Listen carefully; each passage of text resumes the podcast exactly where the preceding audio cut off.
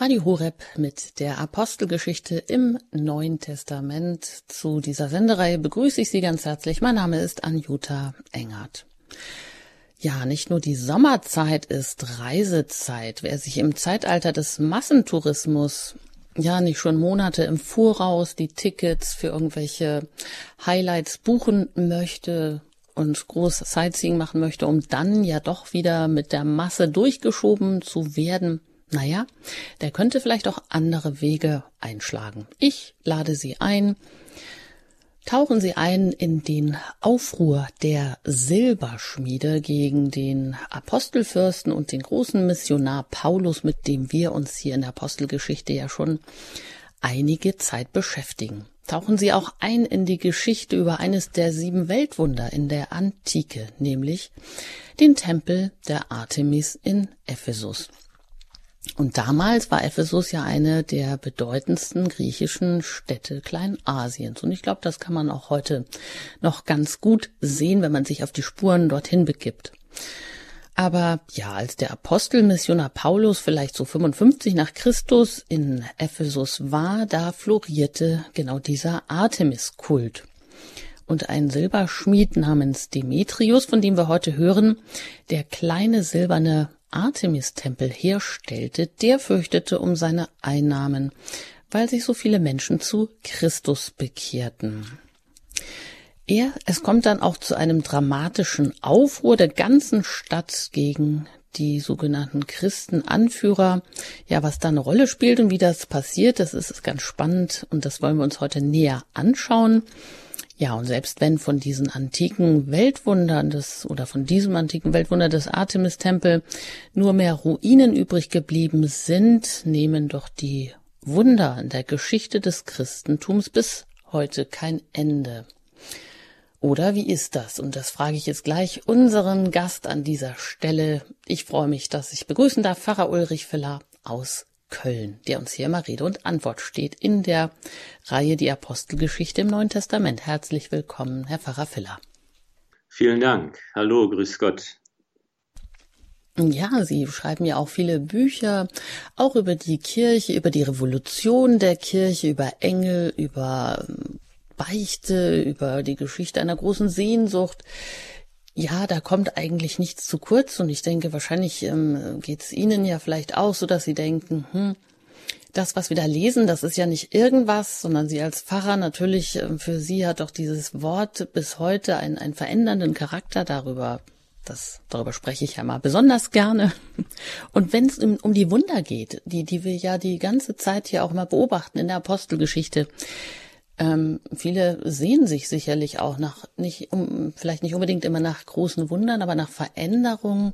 Wo kann man die denn heute antreffen? Muss man da heute eher so Wallfahrtsorte aufsuchen? Wie ist das, Herr Pfarrer Filler? Tja, Wunder gibt es immer wieder, singt der Schlager und hat natürlich auch recht damit. Ich glaube, Wunder gibt es immer wieder und überall kann man sie antreffen, wenn man den richtigen Sinn dafür hat und die Offenheit dafür mitbringt, diese Wunder auch zu sehen. Wunder geschehen überall, wo wir als Christen unseren Glauben leben, wenn Gott die Erde berührt, wenn der Himmel die Erde berührt, wenn wir Gott begegnen, Gottesdienst. Ist das nicht ein Wunder, dass in der heiligen Messe in das Opfer Christi gefeiert wird und dass Jesus Christus im Geheimnis seines Opfers am Kreuz, in seiner Auferstehung gegenwärtig wird, dass wir ihn empfangen können, der wirklich da ist unter der Gestalt von Brot und Wein der heiligen Kommunion. Es ist nicht ein Wunder, wenn Gott durch die Worte eines Priesters dem Menschen die Schuld vergibt in der Beichte und einen ganz neuen Anfang schenkt.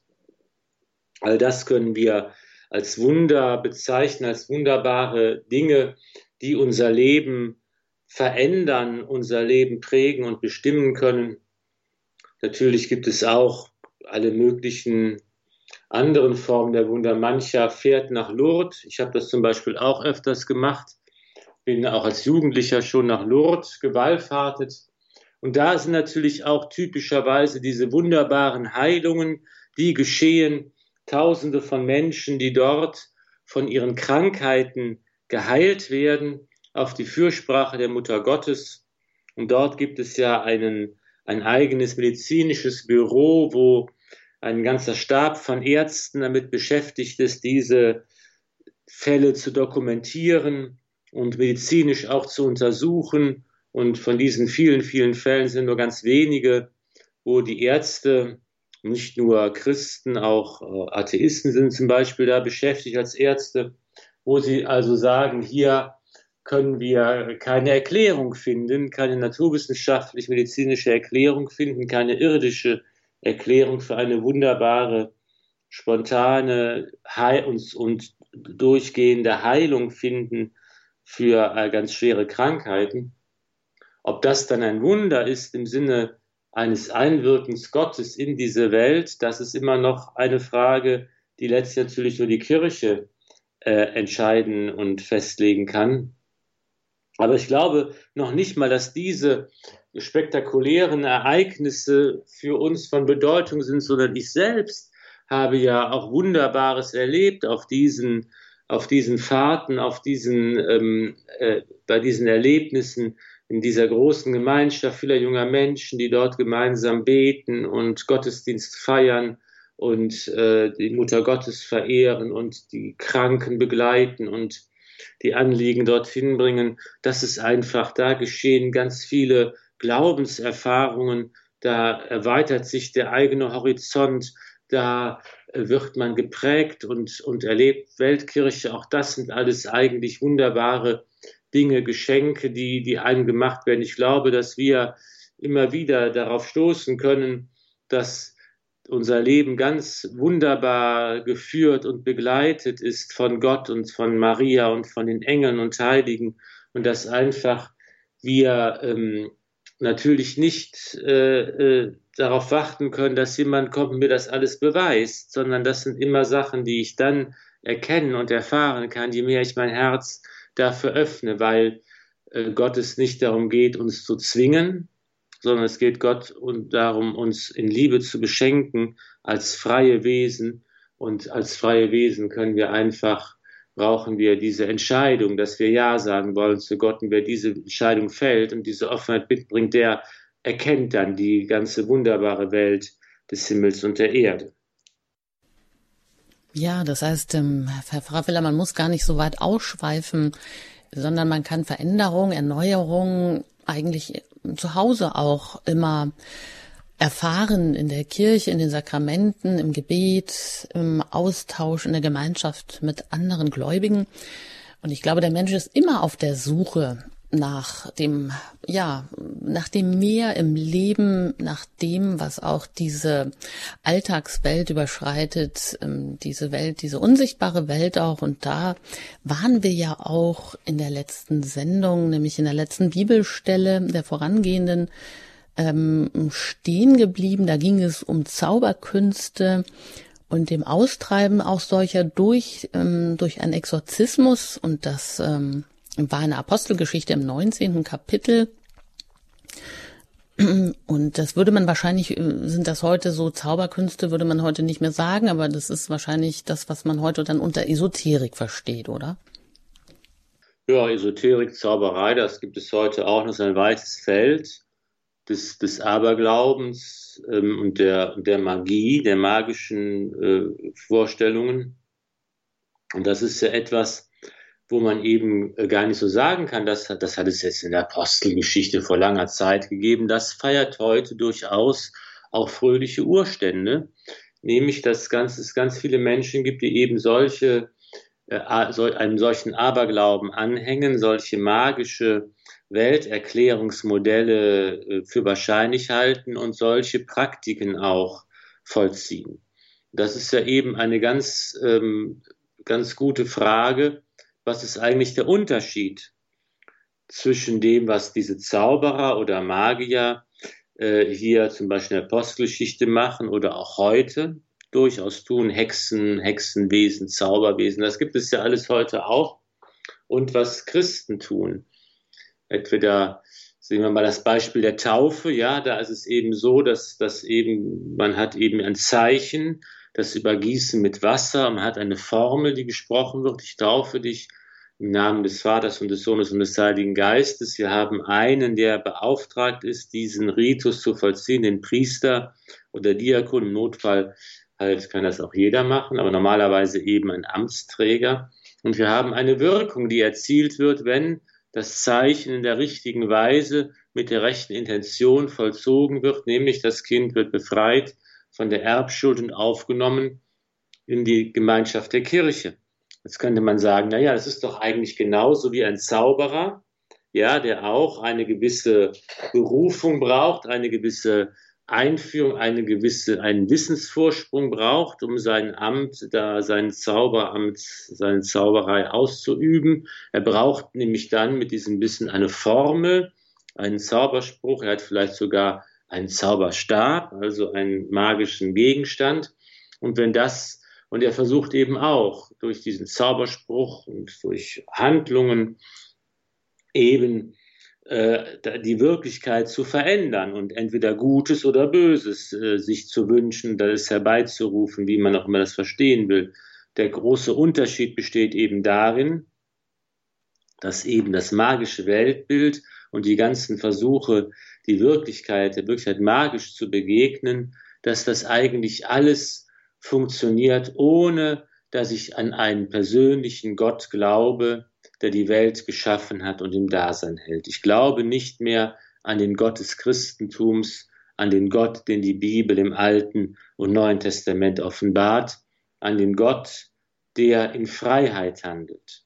Das ist der wesentliche Unterschied zwischen dem christlichen Glauben und dem christlichen Gottesdienst und den christlichen Praktiken und dem magischen Verständnis der Welt, das Marxverständnis, das eben sagt, es gibt vielleicht ein oder ganz viele Götter auch, ähm, aber jedenfalls gibt es einen Trick, es gibt ein Rezept, es gibt Formeln, Zaubersprüche, wie auch immer, die ich benutzen kann, um mir die Geister, die Dämonen, die Götter gewogen zu machen, um, um sie beeinflussen zu können, um etwas erzwingen zu können, dadurch, dass ich die richtige Technik beherrsche. Und dann kann ich eben dann entweder Gutes oder Böses einfach dann zaubern und, und, und auf magische Weise versuchen erscheinen zu lassen. Das ist ein großer Unterschied und wir sehen, dass eigentlich schon in der frühen Zeit der Kirche hier im Heidentum, das ja auch im klassischen Heidentum ganz von diesem magischen Verständnis und Aberglauben erfüllt ist, das Christentum hier sich etablieren muss mit einer eigenen und einer ganz neuen Art und Weise mit der Welt und mit den Schwierigkeiten und Problemen der Welt auch umzugehen. Genau, und in diese Welt trifft Paulus hinein. Er ist ja auf seiner dritten Missionsreise in Ephesus und ja, vielleicht ähm, nehmen Sie uns noch ein bisschen mit, was, was gerade so geschehen ist. Ephesus, das ist ja für ihn schon eine richtig wichtige Station, wo er auch ganz viel investiert. Ja, wir sind ja ähm, Reisebegleiter des heiligen Paulus, der immer wieder an den Küsten des Mittelmeers entlang sozusagen reist und hier ähm, verschiedene Gemeinden und Orte aufsucht, wo er schon gewesen ist, teilweise vorher, wo er seine, wo er verkündigt, wo die Gemeinde und Kirche aufgebaut wird, wo er ähm, eben immer auch äh, versucht, das, was grundgelegt worden ist, zum Wachsen zu bringen und die junge Gemeinde und die junge Kirche in den Schwierigkeiten zu begleiten, die immer entstehen, wenn Menschen sich zusammenfinden um, und im, aus dem Glauben heraus versuchen, das Leben zu gestalten. Da ist eben Ephesus einer von diesen äh, in der heutigen Türkei, einer von diesen ganz zentralen Orten auch der, äh, der jungen Kirche. Und hier sehen wir heute, dass, ähm, dass, dass, dass Paulus dort äh, auch ähm, so eine Art Schwerpunkt hatte, könnte man sagen. Es ist eine Gemeinde, die man ins Herz gewachsen ist. Er wird äh, mit den Führern äh, der Gemeinde dann auch sprechen, denn äh, er, er weiß eben auch, dass es äh, hier das letzte Mal, dass er auf dieser Station ist. Und so sind Freud und Leid liegen auch da dann eng beieinander. Da wollen wir jetzt dann direkt ähm, auch einsteigen in der Apostelgeschichte im 19. Kapitel. Das können Sie gerne mit aufschlagen, mit uns gleich gemeinsam lesen. Und da fahren wir heute fort im, mit dem Vers 18 bis 40, wo es um die Streitigkeiten von Paulus geht. Nach der Musik geht's hier weiter bei Radio Horeb, ihrer christlichen Stimme.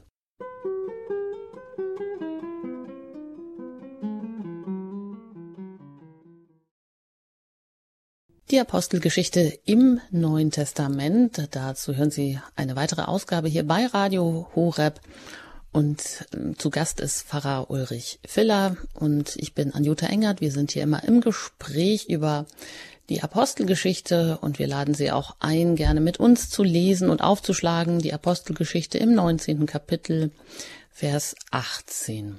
Und da heißt es, Viele, die gläubig geworden waren, kamen und bekannten offen, was sie früher getan hatten. Und nicht wenige, die Zauberei getrieben hatten, brachten ihre Zauberbücher herbei und verbrannten sie vor aller Augen. Man berechnete den Wert der Bücher auf 50.000 Silberdrachmen. So wuchs das Wort in der Kraft des Herrn und wurde stark. Als sich diese Geschehnisse erfüllt hatten, fasste Paulus im Geist den Beschluss, über Mazedonien und Achaia nach Jerusalem zu reisen. Er sagte, wenn ich dort gewesen bin, muss ich auch Rom sehen. Er sandte zwei seiner Helfer, Timotheus und Erastus, nach Mazedonien voraus und blieb selbst noch eine Zeit lang in der Provinz Asien. Um jene Zeit aber wurde der Weg Jesu Anlass zu einem schweren Aufruhr. Denn ein Silberschmied namens Demetrius, der silberne Artemis-Tempel herstellte und den Kunsthandwerkern viel zu verdienen gab, rief diese und die anderen damit beschäftigten Arbeiter zusammen und sagte, Männer, ihr wisst, dass wir unseren Wohlstand diesem Gewerbe verdanken. Nun seht und hört ihr, dass dieser Paulus nicht nur in Ephesus, sondern fast in der ganzen Provinz Asien viele Leute überredet und verführt hat mit seiner Behauptung, die mit Händen gemachten Götter sind keine Götter. So kommt nicht nur unser Gewerbe in Verruf, sondern auch dem Heiligtum der großen Göttin Artemis droht Gefahr, nichts mehr zu gelten, ja, sie selbst, die von der ganzen Provinz Asien und von der ganzen Welt verehrt wird, wird ihre Hoheit verliehen.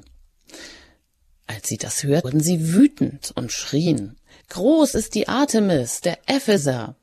Die ganze Stadt geriet in Aufruhr. Alles stürmte ins Theater, und sie schleppten die Mazedonier Gaius und Aristarch, Reisegefährten des Paulus, mit sich. Als aber Paulus in die Volksversammlung gehen wollte, hielten ihn die Jünger zurück. Auch einige hohe Beamte der Provinz Asien, die mit ihm befreundet waren, schickten zu ihm und rieten ihm, nicht ins Theater zu gehen. Dort schrien die einen dies, die anderen das. Denn in der Versammlung herrschte ein großes Durcheinander, und die meisten wussten gar nicht, weshalb man überhaupt zusammengekommen war. Die Juden schickten Alexander nach vorn, und aus der Menge gab man ihm noch Hinweise. Alexander gab mit der Hand ein Zeichen und wollte vor der Volksversammlung eine Verteidigungsrede halten. Doch als sie merkten, dass er ein Jude war, schrien sie alle fast zwei Stunden lang wie aus einem Mund Groß ist die Artemis der Epheser. Der Stadtschreiber aber brachte die Menge zur Ruhe und sagte Männer von Ephesus. Wer wüsste nicht, dass die Stadt der Epheser die Tempelhüterin der großen Artemis und ihres vom Himmel gefallenen Bildes ist? Dies ist unbestreitbar. Ihr müsst also Ruhe bewahren und dürft nichts Unüberlegtes tun. Ihr habt diese Männer hergeschleppt, die weder Tempelräuber noch Lästerer unserer Göttin sind. Wenn also Demetrius und seine Zunftgenossen eine Klage gegen irgendjemanden haben, so gibt es dafür Gerichtstage und Prokonsuln. Dort mögen sie einander verklagen. Wenn ihr aber noch etwas anderes vorzubringen habt, so kann das in der gesetzmäßigen Volksversammlung geklärt werden. Sonst sind wir in Gefahr, dass man uns nach dem heutigen Vorfall des Aufruhrs anklagt, weil kein Grund vorliegt, mit dem wir diesen Volksauflauf rechtfertigen könnten. Nach diesen Worten löste er die Versammlung auf. Ja, soweit diese Stelle hier aus der Apostelgeschichte im Kapitel 19, Vers 18 bis 40, wo es um die Streitigkeiten ähm, vor Paulus geht, eben um die Aufruhr der Silberschmiede von Ephesus. Das ist ja mal eine ganz interessante Stelle, wie auch hier agiert wird, Herr Pfarrer Filler. Was fällt Ihnen da denn äh, oder fällt Ihnen da als erstes so ins Auge? Ja, wir müssen ähm, das Ganze im Kontext betrachten, worum es hier in diesem Abschnitt der Apostelgeschichte geht. Für Lukas äh, gehört hier, gehören verschiedene Sachen zusammen. Das, was wir heute gehört in der letzten Sendung gehört haben, das ist nämlich, das ist, und das, und das große Thema, wo diese Sachen zusammengehören, lautet das Thema der Heilung und des Heilwerdens, des Gesundwerdens.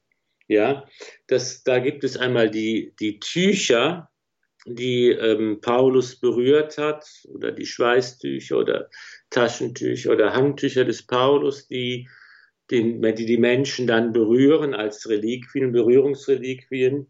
Es gibt den Exorzismus, die Vertreibung, Austreibung der bösen Geister im Namen Jesu. Und es gibt die magische Literatur, davon haben wir gerade auch gehört. Die Krönung davon sind sozusagen die Figuren der heidnischen Götter oder der Götzen. Und da sieht man eben, dass hier zwei verschiedene ähm, äh, Modelle gegenüberstehen, das heidnische Modell und das christliche Modell. Die heidnische Praxis und die christliche Praxis. Diese Tücher, die man Kranken auflegt, um sie zu heilen, das ist eben eine, eine Gebetspraxis durch die Fürsprache des heiligen Paulus geschieht es hier. Der Exorzismus ist erfolgreich, der im Namen Jesu durchgeführt wird und dem auf der heidnischen Seite korrespondiert damit zum Beispiel diese, ähm, diese, diese äh, Zauberbücher und diese, diese Zauberschriften, diese Papyri, diese Handschriften, die man, die man, äh, die man hier verbrennt.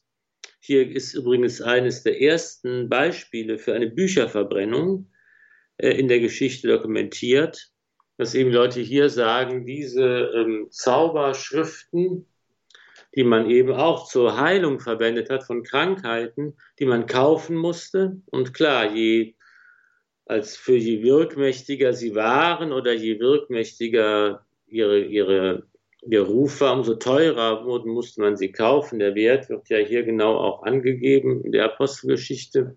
Die Leute haben diese heidnischen unchristlichen Zauberschriften verbrannt. Und ähm, das sieht man, das, was kennt das, man kennt das eben auch schon früh im, im Alten Testament, dass, dass in der Vorstufe, das ist nicht die Verbrennung von Schriften oder von Büchern, aber die Verbrennung von Götterbildern und von Götzenbildern. Götzenbildern. Das ist schon die Legende, die jüdische Legende ist, dass bereits Abraham äh, die Holzgötzen seines Vaters Terach vollbrannt, verbrannt hat. Ne? Verbrenne das, was du früher angebetet hast im Feuer. Das ist dieser Gedanke. Ne? Das, das, das zieht sich so durch die Geschichte hindurch. Das taucht auch auf bei der Taufe des ersten fränkischen Königs Chlodwig, ja, als, als die, die Germanen Christen werden und der erste, der berühmte König Chlodwig getauft wird, da wird ihm das auch gesagt, verbrenne das, was du zuvor angebetet hast. Ja. Es gibt auch noch einige von diesen magischen Papyri, von diesen Zauberschriften, die haben das, die, die, die Zeiten überstanden. Die kann man also heute auch noch als Handschriften sehen und betrachten. Und der Grundsatz eben dabei ist hier, das ist der bereits äh, der Diakon Stephanus in seiner großen Predigt aufgestellt hat, Gott wohnt nicht in dem, was Menschen gemacht haben. Ja, das sagt er Stephanus Gott. Der Höchste wohnt nicht in dem, was von Menschenhand gemacht ist, sondern er wohnt eben im Himmel. Der Himmel ist sein Thron und ähm, die Erde ist der Schemel seine Füße und ihr Menschen könnt mir gar kein Haus bauen, das mir entspricht, spricht Gott der Herr. Das ist also dieser Grundsatz im Grunde genommen, dem hier auch diese heidnische Praxis dann mehr oder weniger zum Opfer fällt. Und dann kommen, das sind also, da würde ich sagen, erstmal, das ist, das ist diese, das ist diese, ähm, diese Grund, dieser grundlegende Kontext dieser Stelle, dass wir jetzt zwei verschiedene, äh, ja, grundlegende Haltungen haben. Die heidnische, die magische Praxis, ne, das, wo es den Menschen darum geht, eigentlich, wie kann ich mein Leben gestalten, wie kann ich es bewältigen, wie gehe ich mit Problemen um, wie gehe ich mit Krankheiten um, da brauche ich eben Zaubersprüche, da brauche ich magische Rituale, da brauche ich Amulette, da brauche ich alles Mögliche, um der Dämonen Herr zu werden und um die Götter zu besänftigen und so weiter. Und es gibt eben die christliche Praxis, den christlichen Gottesdienst, der eben auch damit arbeitet, dass, dass es auch um Heilung geht, um Befreiung vom Bösen und so weiter. Aber grundsätzlich ist hier im Christentum immer der Rückverweis auf den Gott, der die Welt erschaffen hat und der uns Menschen liebt und der uns Menschen die Freiheit schenkt. Und das ist eben dieser grundsätzliche Unterschied, der hier in diesen einzelnen ähm, Punkten ja offenkundig wird. Und ähm, im Grunde genommen könnte man sagen, es geht, es geht hier in diesen beiden grundlegenden Unterschieden eben darum, wie, äh, wie ist eigentlich das Gesundheitswesen wie wird das Gesundheitswesen äh, bestellt? Das ist, glaube ich, das, was wo man es ganz gut, äh, die Überschrift, die man da fassen konnte, auf heidnische Art, nach mit magischen Zaubersprüchen und so weiter, oder auf christliche Art, ein christliches Modell. Und das ist eben, äh, das, das, das, das trifft hier eigentlich zum ersten Mal auch massiv aufeinander. Und man sieht eben auch, dass diese, dass auch das, die Ausbreitung des Christentums und dass auch die Mission, dass das eben auch immer mit handfesten, nicht nur politischen, sondern wirtschaftlichen Folgen verbunden ist. Ja, hier geht es eben, wird es eben ganz deutlich. Es geht ja nicht darum, dass, dass, dass jetzt hier die Christen verfolgt werden, weil sie Christen wären, sondern der Aufruhr entzündet sich daran, dass eben hier die Leute zu Recht befürchten, wirtschaftliche Einbußen zu erleiden durch die, den neuen Glauben und durch die neuen Christen, die es eben anders machen und nicht mehr diese kleinen Götzenfigürchen benötigen für ihr Gebet und die sie dann auch nicht mehr kaufen, dass ähm, eben alle äh, verschiedenen Bereiche da betroffen sind. Ne? Das fängt an bei den Schlachtern, die Tiere schlachten, weil die Christen mit dem Götzenopferfleisch anders umgehen. Das, das geht bis, bis dahin, wo eben der Kunstbetrieb betroffen ist oder die Kunst, das Kunsthandwerk, würde man heute vielleicht sagen, betroffen ist, Devotionalienhandel, der Einbußen erleidet, der Buchhandel, da geht es auch um, wenn eben diese magischen Papyre, die ja teilweise teuer waren, eben dann nicht mehr gekauft werden und so weiter. Es geht dann um die Städten, wo, wo Kranke Heilung finden, bei den, was weiß ich, bei Asklepios, im Asklepios-Kult und so weiter was eben durch den christlichen Glauben dann abgelöst wird, wo das Christentum auf die eigenen Rituale und Rezepte und Hilfsmittel und Arzneimittel, könnte man sagen, zurückgreift. Nicht im Exorzismus unter dem Namen Jesu, in dem wie wir es gesehen haben, die Auflegung mit Tüchern, mit Reliquien und so weiter. Das ist schon ein grundsätzlich anderes Modell. Und hier sieht man eben der Glaube, das ist nicht nur so eine Frage, ja, was glaubst du denn und was glaubst du und das kann man sich irgendwie überlegen, das ist so eine rein äh, intellektuelle, geistige Sache, sondern es ist eine ganz konkrete Sache, die das Alltagsleben bestimmt und wirtschaftliche Folgen hat. Etwa wie vielleicht im Mittelalter noch die Tatsache, welche Stadt welche Reliquien von Heiligen hatte. Ja, wer also, wenn wer die Gebeine der heiligen drei Könige sein eigen nennen konnte, wie das in Köln der Fall war, als Ranald von Dassel diese Reliquien aus Mailand mitgebracht hat als Kriegsbeute und man für diese Reliquien den Kölner Dom erbaut hat, dann deshalb, weil das nicht nur ein religiöses Highlight war, sondern eben auch wirtschaftliche Folgen hatte, positive Folgen. Ja, auf diese Weise wurde Köln zu einem großen Zentrum, wo die Menschen dorthin geströmt sind. Es hat also äh, finanzielle, wirtschaftliche, soziale und politische Folgen, die ähm, man heute gar nicht mehr so sehen kann. Aber sowas, einen solchen Zusammenhang, ja, finden wir auch hier an dieser Stelle der Apostelgeschichte. Hm, das ist eigentlich ziemlich interessant, hm, wenn man jetzt den Vergleich hm, zu heute zieht denkt man ja, das haben wir jetzt alles überwunden, aber ist das eigentlich so viel? Es ist natürlich institutionalisiert und hat sich im Laufe der, ähm, der Kirchengeschichte, der Geschichte des Christentums entwickelt und auch gefestigt, aber ähm, ist es nicht eigentlich heute auch so, dass wenn sich jemand zum Christentum bekehrt, wenn er Christ wird und vielleicht auch ein entsprechendes Bekehrungserlebnis hatte, dass er dann so ja, innerlich entbrannt ist, entflammt ist und dass sich dann aber auch vieles im Verhalten ändert. Also da geht es wahrscheinlich eher um das innere Verhalten, aber dass sich das Leben auch so verändert, dass man dann ähm, eigentlich im normalen Leben, wie man das bisher geführt hat, ähm, aneckt oder dass man da feststellt, dass es da jetzt einfach doch manches nicht mehr so kompatibel ist und dass man da auf Unverständnis auch stößt.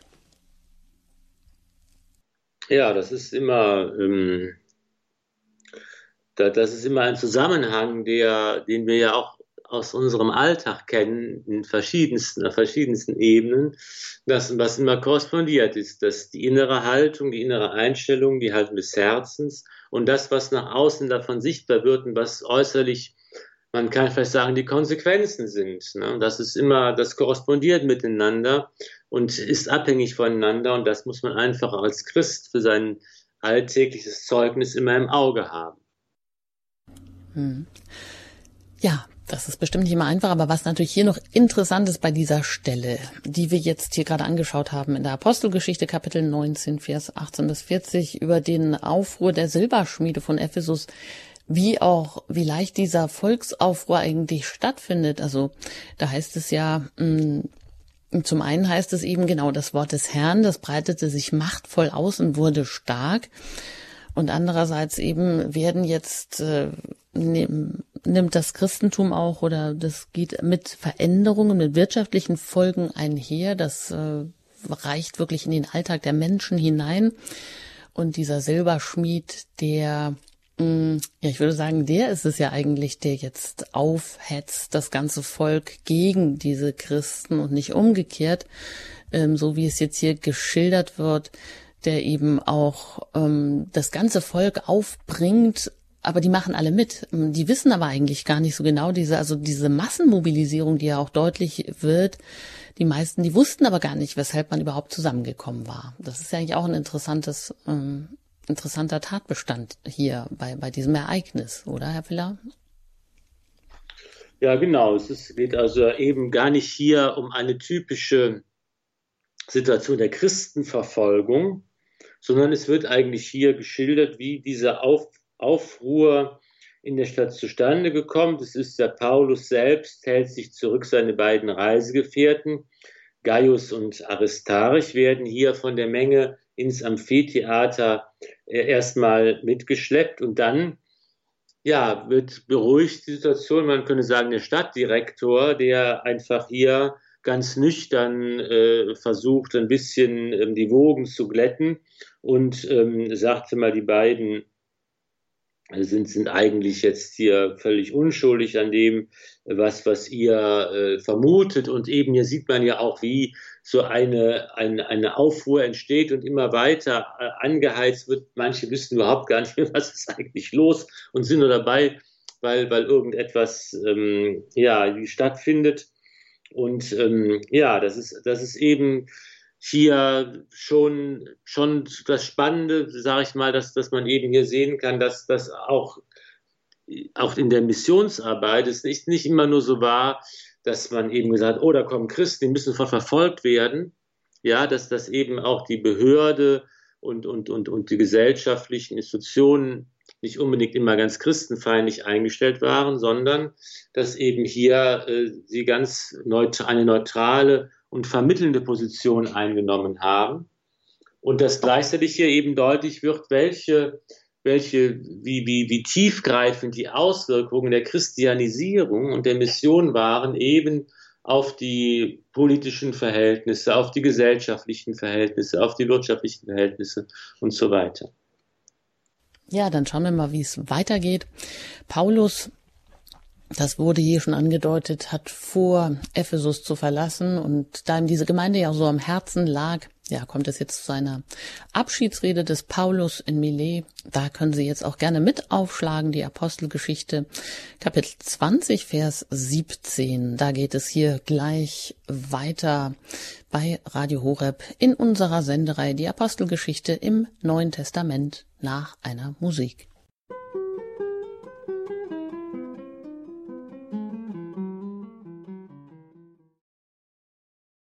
Radio Horeb, Ihre christliche Stimme mit der Apostelgeschichte im Neuen Testament. Zu Gast ist Pfarrer Ulrich Filler aus Köln. Ich bin Anjuta Engert und wir lesen jetzt noch eine weitere Stelle, wie es Paulus ergeht, der die von diesem Volksaufruhr, der sich dem nicht stellt, es wird ihm abgeraten.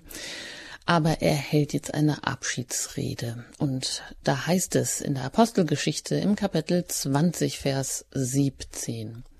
Von Milet aus schickte er, also Paulus, jemanden nach Ephesus und ließ die Ältesten der Gemeinde zu sich rufen. Als sie bei ihm eingetroffen waren, sagte er, Ihr wisst, wie ich vom ersten Tag an, seit ich die Provinz Asien betreten habe, die ganze Zeit in eurer Mitte war und wie ich dem Herrn in aller Demut diente unter Tränen und vielen Prüfungen, die ich durch die Nachstellungen der Juden erlitten habe, wie ich nichts verschwiegen habe von dem, was heilsam ist. Ich habe es euch verkündet und habe euch gelehrt öffentlich und in den Häusern. Ich habe vor Juden und Griechen Zeugnis abgelegt für die Umkehr zu Gott und den Glauben an Jesus, unseren Herrn. Und siehe, nun ziehe ich gebunden durch den Geist nach Jerusalem, und ich weiß nicht, was dort mit mir geschehen wird. Jedoch bezeugt mir der Heilige Geist von Stadt zu Stadt, dass Fesseln und Drangsale auf mich warten. Aber ich will mit keinem Wort mein Leben wichtig nehmen, wenn ich nur meinen Lauf vollende und den Dienst erfülle, der mir von Jesus, dem Herrn, übertragen wurde, das Evangelium von der Gnade Gottes zu bezeugen. Und siehe, ich weiß, dass ihr mich nicht mehr von Angesicht sehen werdet, ihr alle, zu denen ich gekommen bin und denen ich das Reich verkündet habe. Darum bezeuge ich euch am heutigen Tag, ich bin rein vom Blut aller. Denn ich habe mich der Pflicht nicht entzogen, euch den ganzen Ratschluss Gottes zu verkünden. Gebt Acht auf euch und auf die ganze Herde, in der euch der Heilige Geist zu Vorstehern bestellt hat, damit ihr als Hirten für die Kirche des Herrn sorgt, die er sich durch sein eigenes Blut erworben hat. Ich weiß, nach meinem Weggang werden reißende Wölfe bei euch eindringen und die Herde nicht schonen. Und selbst aus eurer Mitte werden Männer auftreten, die mit ihren falschen Reden die Jünger auf ihre Seite ziehen. Seid also wachsam und denkt daran, dass ich drei Jahre lang Tag und Nacht nicht aufgehört habe, unter Tränen jeden Einzelnen zu ermahnen. Und jetzt vertraue ich euch Gott und dem Wort seiner Gnade an, das die Kraft hat, aufzubauen und das Erbe in der Gemeinschaft der Geheiligten zu verleihen. Silber oder Gold oder Kleider habe ich von keinem verlangt. Ihr wisst selbst, dass für meinen Unterhalt und den meiner Begleiter diese Hände hier gearbeitet haben. In allem habe ich euch gezeigt, dass man sich auf diese Weise abmühen und sich der Schwachen annehmen soll.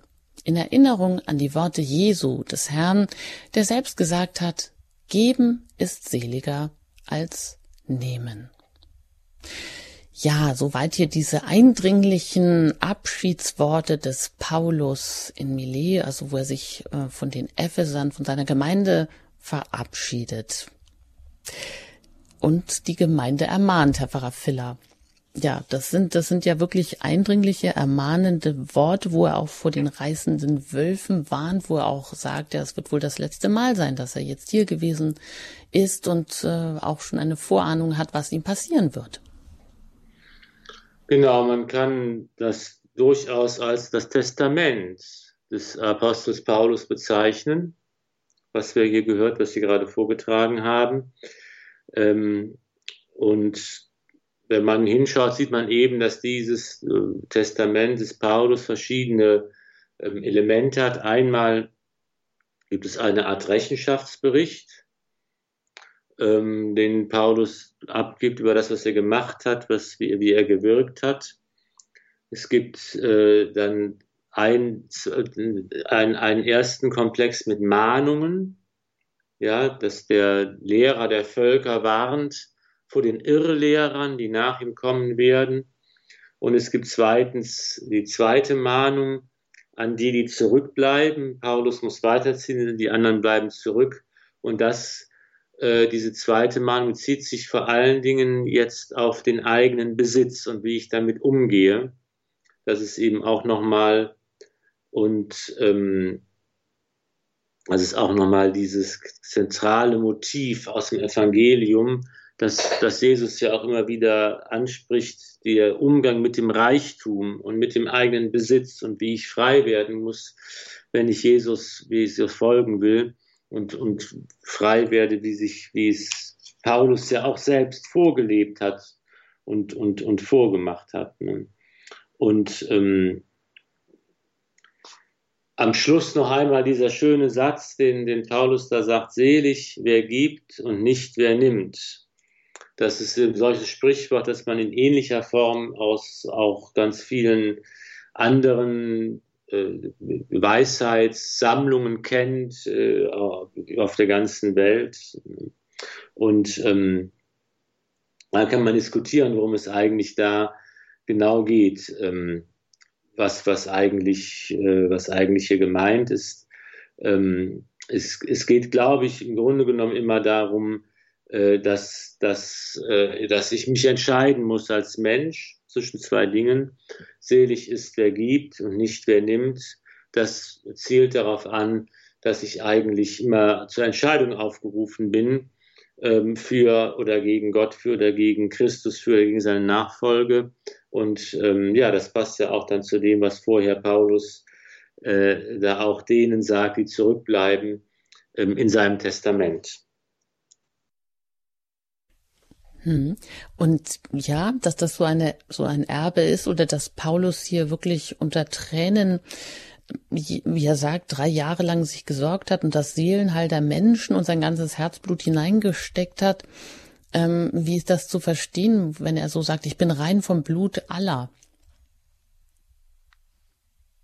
Ja, das haben wir auch schon mehrmals ähm, betrachtet, diese, diese Formulierungen.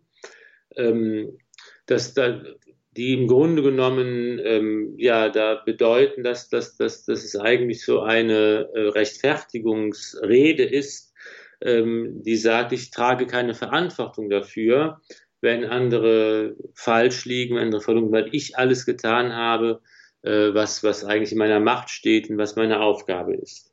Dass eigentlich hier ähm, äh, deutlich gemacht wird, dass, dass einfach auf der einen Seite die, die, das, das, das Mühlen, der Dienst, das Apostolat steht, das den Jüngern Christi aufgetragen ist. Auf der anderen Seite aber eben auch die Freiheit der Menschen, die hören und doch nicht hören, sehen und doch nicht erkennen und die eben nicht, äh, nicht folgen. Das ist eben dieses Motiv, dass Gott auch die Freiheit lässt, dass er die Herzen der Menschen auch verhärtet. Das Motiv aus dem Propheten Jesaja, wo das ja auch genauso ausgesprochen wird, ähm, was Jesus selbst ja auch dann manchmal zitiert, wo man eben sagt, hier geht es darum, dass eben auch der Apostel sagen kann, eben in seiner Rechtfertigung, in seinem Rechenschaftsbericht, ich habe eben das getan, was, was ich tun kann. Und wenn ich keinen hundertprozentigen Erfolg erreicht habe, dann ist das so. Und es liegt aber nicht daran, dass ich es nicht versucht hätte oder dass ich zu wenig getan hätte. Das ist einfach Situation geschuldet, wie Gott die Welt und den Menschen eingerichtet hat. auch eine Überlegung, die für uns heute vielleicht manchmal entlastend sein kann, weil wir eben auch oft sehen, dass unser Handeln auch nicht immer nur von Erfolg gekrönt ist. Hm. Genau. Ja, und, und das erinnert ja sicherlich irgendwie auch an Jesu Abschiedsreden im Abendmahlsaal. so wie Paulus sich hier verabschiedet, ähm, noch sein, ähm, als guter Hirt seinen Jüngern, seinen Aposteln, seinen, den, ja, zu Christus oder die sich neu bekehrt haben, wichtige Ermahnungen, Warnungen mit auf den Weg gibt, auch Trostworte. Ja, weil er das Werk jetzt so nicht weiterführen kann oder das müssen Sie jetzt tun in der Nachfolge Christi und dabei eben auch berücksichtigen, was, was alles eintreten kann. Und man, ja, und das ist auch dramatisch, ich würde auch sagen emotional und ähm, man hat das Gefühl, hier bahnt sich jetzt auch wirklich schon das Ende des Paulus an. Ja, es ist ein Abschnitt auf Raten. Der Leser der Apostelgeschichte weiß, es geht noch ein bisschen weiter, noch ist es nicht sofort vorbei sondern es äh, gibt noch weitere Abenteuer mit Paulus, aber äh, auch die, die Leute in Ephesus sehen also hier, ähm, müssen praktisch einen Abschied nehmen. Ja. ja. Wir nehmen heute auch einen Abschied, aber es geht natürlich auch noch weiter. Wie Vielleicht geht es denn weiter? Noch, kann ja. man noch ergänzen, Frau Engert, wenn es da um, Ab, um Abschied äh, von Paulus in Ephesus, Sie hatten ja gesagt, das ist so eine ganz bedeutende Station für den heiligen Paulus, eine große Gemeinde.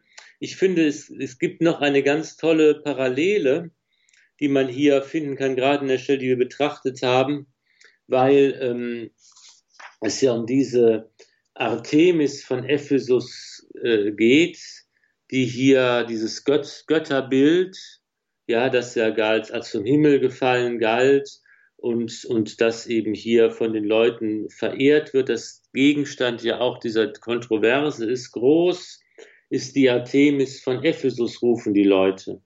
Ja, groß ist die Artemis von Ephesus, das ist eben das, was die Volksmenge skandiert, als äh, sich der, der Silberschmied diesen Aufruhr anzettelt, weil er um seine wirtschaftlichen Einnahmen fürchtet. Ephesus, dieser Ort, ist dann später, ungefähr, weiß nicht, 400 Jahre später, der Ort eines Konzils, einer Kirchenversammlung, die dort einberufen wird ähm, von Kaiser Theodosius. Das dritte ökumenische Konzil tagt in Ephesus 431 an diesem genau diesem Ort an der türkischen Ägäisküste.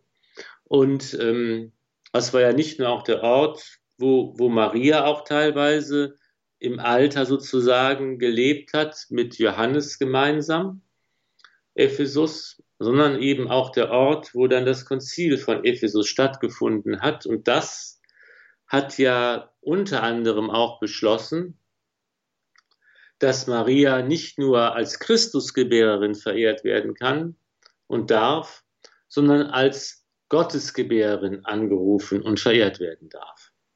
Ja, das ist also, Maria hat nicht von den Christus geboren, sondern sie ist die Mutter Gottes.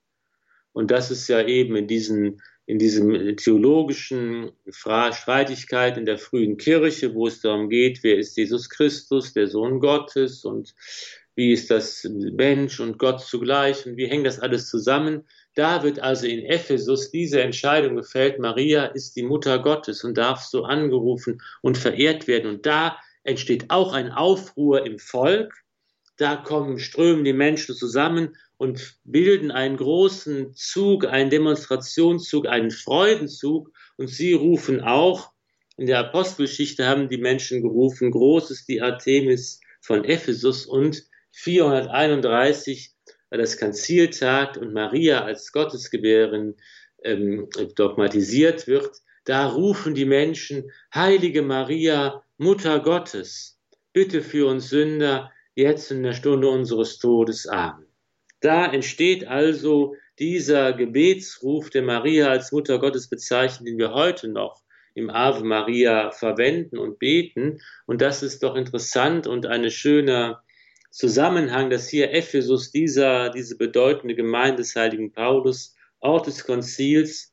Auch hier der Ort ist an dem der Götzenglaube und der heidnische Glaube erwunden wird und dem eben hier der christliche Glaube Gestalt annimmt in Form des Dogmas und wir hier eben Maria nicht nur als Christus, sondern als Gottesgebärerin anrufen dürfen. Ja, vielen Dank, Herr Pfarrer dass Sie auch diese Parallele hier noch ähm, darauf ähm, kommen und das deutlich machen, dass dieser Ort eine neue Weihe bekommt, sozusagen durch das äh, Konzil von Ephesus viel später. Und das wird ja wohl auch, ich sage jetzt mal, nicht so angestrebt worden sein, sondern hat sich als ähm, heiliger Zufall dann ergeben, oder? Genau, das sind so Parallelen und Zusammen- und Koinzidenzien, die man eben im Nachhinein nur feststellen kann und die vielleicht tatsächlich dann äh, die Vorsehung Gottes so gewirkt hat. Ja, vielleicht haben wir auch Orte, an denen ähm, wir uns vielleicht wünschen, dass da auch eine Erneuerung stattfindet. Ähm, mögen das geografische Orte sein, mögen das vielleicht auch ähm, ja in den Familien, in den Häusern manchmal auch ähm, besondere Winkel sein oder auch ein Herrgottswinkel, der vielleicht auch eine neue Belebung braucht, ein Hausheiligtum oder was auch immer, wo wir uns vielleicht auch neu zusammenfinden können und auch ähm, neue christliche Praktiken auch für uns entdecken können. In diesem Sinne würde ich Sie einfach um Ihr abschließendes Gebet bitten und um Ihren priesterlichen Segen, Herr Pfarrer Filler. Ja, dann rufen wir die Mutter Gottes an, um ihre Hilfe und Fürsprache mit, mit dem ältesten Mariengebet, das auch aus dem vierten Jahrhundert stammt, das älteste Gebet zur Mutter Gottes aus der, wahrscheinlich aus der diokletianischen Christenverfolgung stammend. Maria, die Mutter Gottes, ist unsere Mutter. Unter deinen Schutz und Schirm fliehen wir, heilige Gottesgebärerin, verschmähe nicht unser Gebet in unseren Nöten, sondern löse uns jederzeit von allen Gefahren. Beglorwürdige und gebenedeite Jungfrau, unsere Frau, unsere Mittlerin, unsere Fürsprecherin, Versöhne uns deinem Sohn, empfiehl uns deinem Sohn, stelle uns vor deinem Sohne. Amen. Der Segen des allmächtigen Gottes, des Vaters und des Sohnes und des Heiligen Geistes komme auf euch herab und bleibe bei euch alle Zeit. Amen. Gelobt sei Jesus Christus in Ewigkeit. Amen. Ein herzliches Dankeschön an Pfarrer Ulrich Filler und auch gerne auf Wiederhören.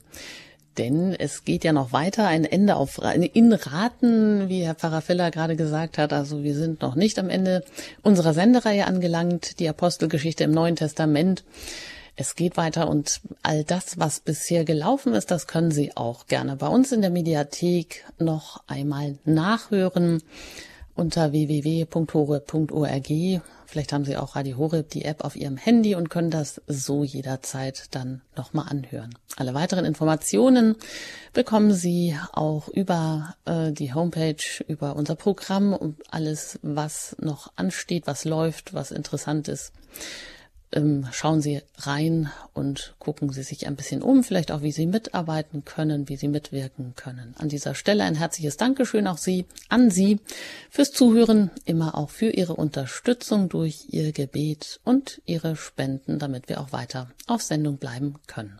Alles Gute Ihnen, wünscht Ihnen Ihre Anjuta Engert.